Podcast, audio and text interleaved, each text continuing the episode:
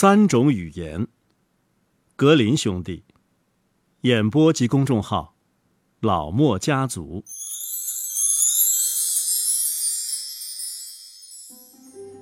在瑞士，曾经住着一位老伯爵，他只有一个独生子，可这个独生子啊，很笨，什么也学不会。有一次啊，父亲说：“听着，我的儿子，我想试着教你学些东西，可你的脑袋里什么都装不进去，你得离开这儿。我为你找了一位有名的师傅，他试着教教你。”男孩被送到了另一座城市，在师傅那儿待了一年。一年后，他回到家，父亲问他：“嘿，怎么样，儿子？你学会什么了？”父亲，我学会了狗叫。他回答：“哦，上帝呀，发发慈悲吧！”父亲忍不住叫道：“唉，我得把你送到另外一个城市去，换一个师傅。”男孩被送到另一个师傅那儿，又待了一年。他回来时，父亲问他：“嘿，儿子，你学会什么了？”“嗯，我学会了鸟语。”他回答说。父亲恼火透了，说：“哎呀，你这个没出息的家伙，把宝贵的时间浪费了，什么都没学会，还来见我，你不害臊吗？”我送你到第三个师傅那儿去，这次，你要是还什么都学不会的话，你，你就不再是我的儿子了。男孩在第三个师傅那儿又待了整整一年。当他又回到家时，父亲问他：“儿子，你学会什么了？”“哦，亲爱的父亲，在这一年里，我学会了青蛙呱呱叫。”父亲听了，暴跳如雷。喊来他的随从说：“他不再是我的儿子，我要把他赶出去，赶出去！你们把他带到森林里杀掉。”男孩被带到了森林里，可是那些人可怜他，就把他放了。他们割下一只鹿的眼睛和舌头，作为凭证带回去给老伯爵。年轻人四处游荡，不久，他来到了一座城堡。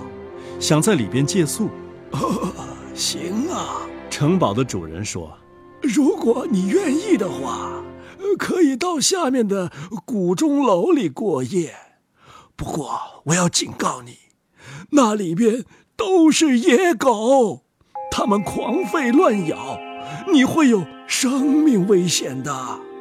每隔一段时间，我们就得扔进去一具尸体。”他们一下就吃光了，这一带呀，被闹得鸡犬不宁，人心惶惶，没有人能帮助我们。年轻人一点不怕，他说：“啊，让我下去吧，到那群狂吠的狗那儿去，给我一点东西，我先扔给他们吃，他们就不会伤害我了。”因为他自告奋勇这样做。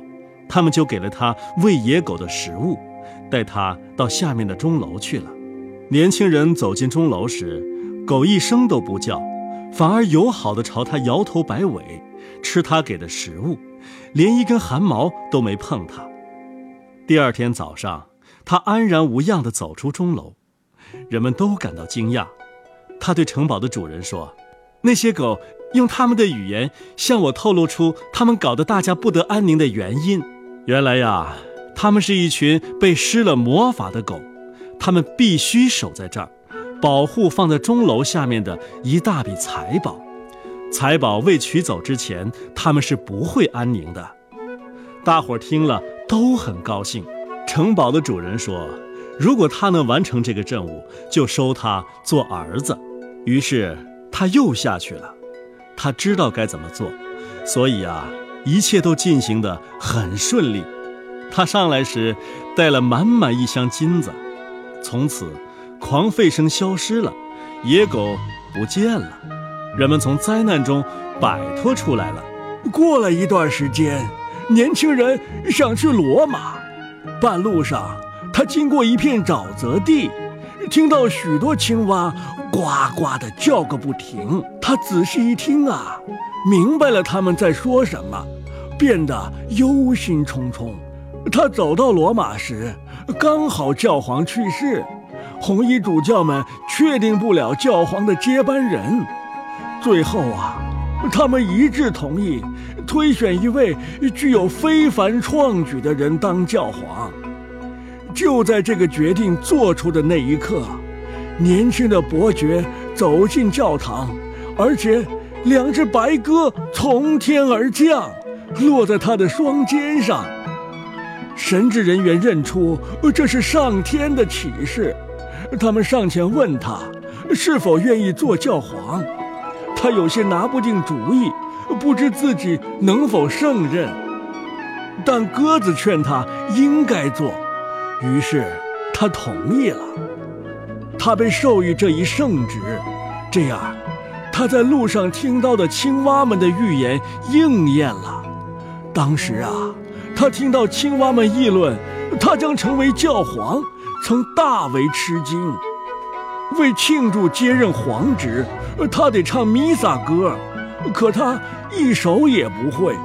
两只一直落在他肩上的白鸽，悄悄地告诉他所有的歌词。